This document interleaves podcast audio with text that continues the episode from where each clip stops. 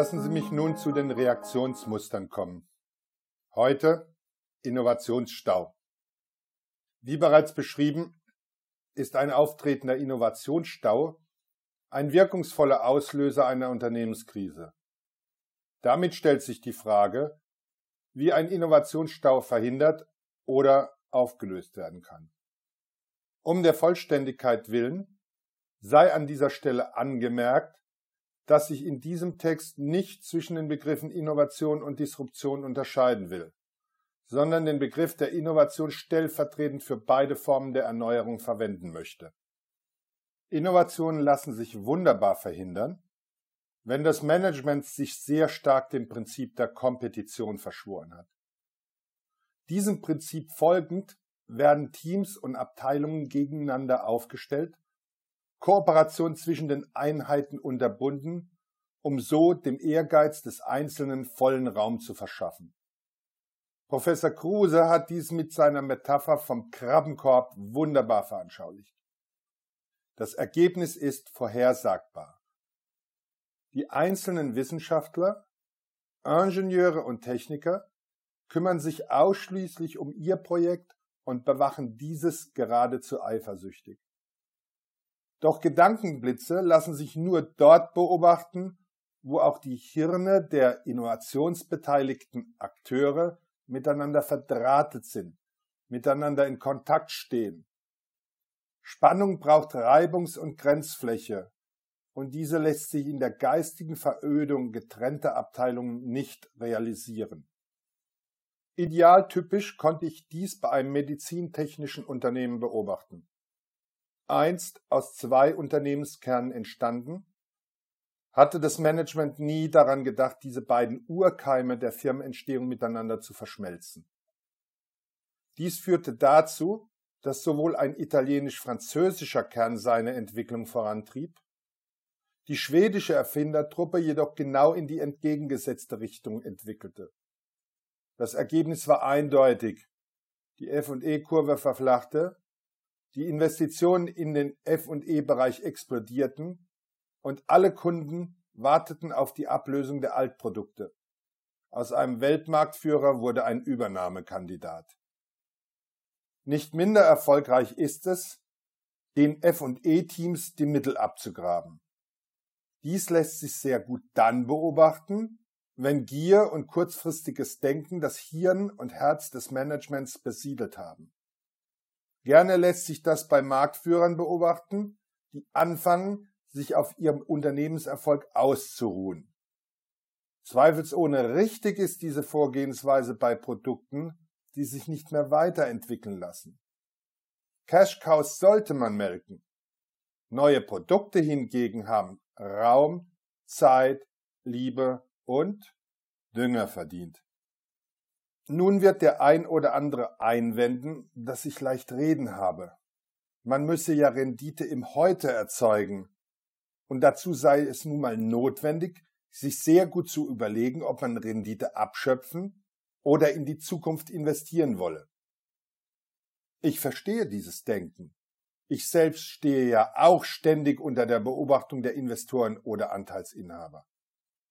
Und dennoch insistiere ich und behaupte hartnäckig und damit zur Lösung überleitend, dass ich keineswegs gezwungen bin, berechtigte Renditeforderungen in Frage zu stellen, um F&E Raum und Ressourcen zur Verfügung stellen zu können. Es braucht schlichtweg nur eines, eine gesteigerte Rendite, indem man sich unnotwendige Ausgaben Management Klimbim und Business Theater erspart. Diese machen eh kaum einen glücklich und stehen dem Kunden und dem Unternehmenserfolg nur im Weg. Zusammengefasst lässt sich sagen, sparen wir uns doch bitte überflüssige Ausgaben und investieren wir anstatt dessen diese frei gewordenen Finanz- und Zeitressourcen in die Forschung und Entwicklung. Messen deren Wirksamkeit sich nie nachweisen ließ. Marketingunterlagen, die man nur hat, weil sie jeder hat. Und Meetings, die man halt macht, weil man sie schon immer gemacht hat, können wir uns schenken. An Innovation und Zukunft sollten wir hingegen niemals sparen. Der dritte Weg zur garantierten Innovationsuntauglichkeit lässt sich auch sehr konsequent erreichen, so man sich völlig vom Kunden abwendet. Wo kämen wir denn da auch hin, wenn man sich jetzt auch noch um diese Kunden kümmern wolle? Toll, werden Sie sagen.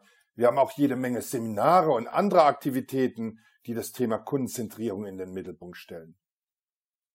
Nur eine Frage an dieser Stelle. Warum fragen Sie nicht einfach mal Ihren Kunden, was er braucht? Laden Sie doch mal den Kunden zu einem dieser Seminare ein. Stellen Sie ihm Ihre Fragen und hören Sie ihm zu, anstatt sich weiter die sich ständig wiederholenden Foliensätze irgendwelcher Beratungsgesellschaften anzuhören. Kurzum, es braucht mit Sicherheit drei Elemente, um F&E sinnvoll zu organisieren und nach vorne zu entwickeln. Kundenzentrierung, die Reduktion von sinnlosen Ausgaben und die Förderung des Austausches von Gedanken, einmal zwischen Menschen innerhalb ihres Unternehmens und dann noch zwischen ihrem Unternehmen und ihren Kunden. Viel wurde schon geschrieben, welchen Einfluss eine innovationsfreundliche Kultur auf den nachhaltigen Gesamterfolg eines Unternehmens hätte. Großartige Beispiele von noch viel tolleren Firmen werden genannt, nicht selten immer wieder Immer wieder, immer wieder die gleichen. Nun sind wir aber nicht alle Steve Jobs oder tragen den Namen irgendeines anderen Wunderkindes, sondern reale Menschen. Wie also die Innovationskultur fördern? Meine Antwort ist simpel. Hören wir doch einfach mal auf, die Innovationskultur, die in jedem Unternehmen mehr oder weniger vorhanden ist, Tag für Tag mit Füßen zu treten hören wir auf, innovationsfeindlich zu sein, indem wir jeden Tag aufs Neue die Kreativität der Menschen durch ein überbordendes Regelwerk einengen.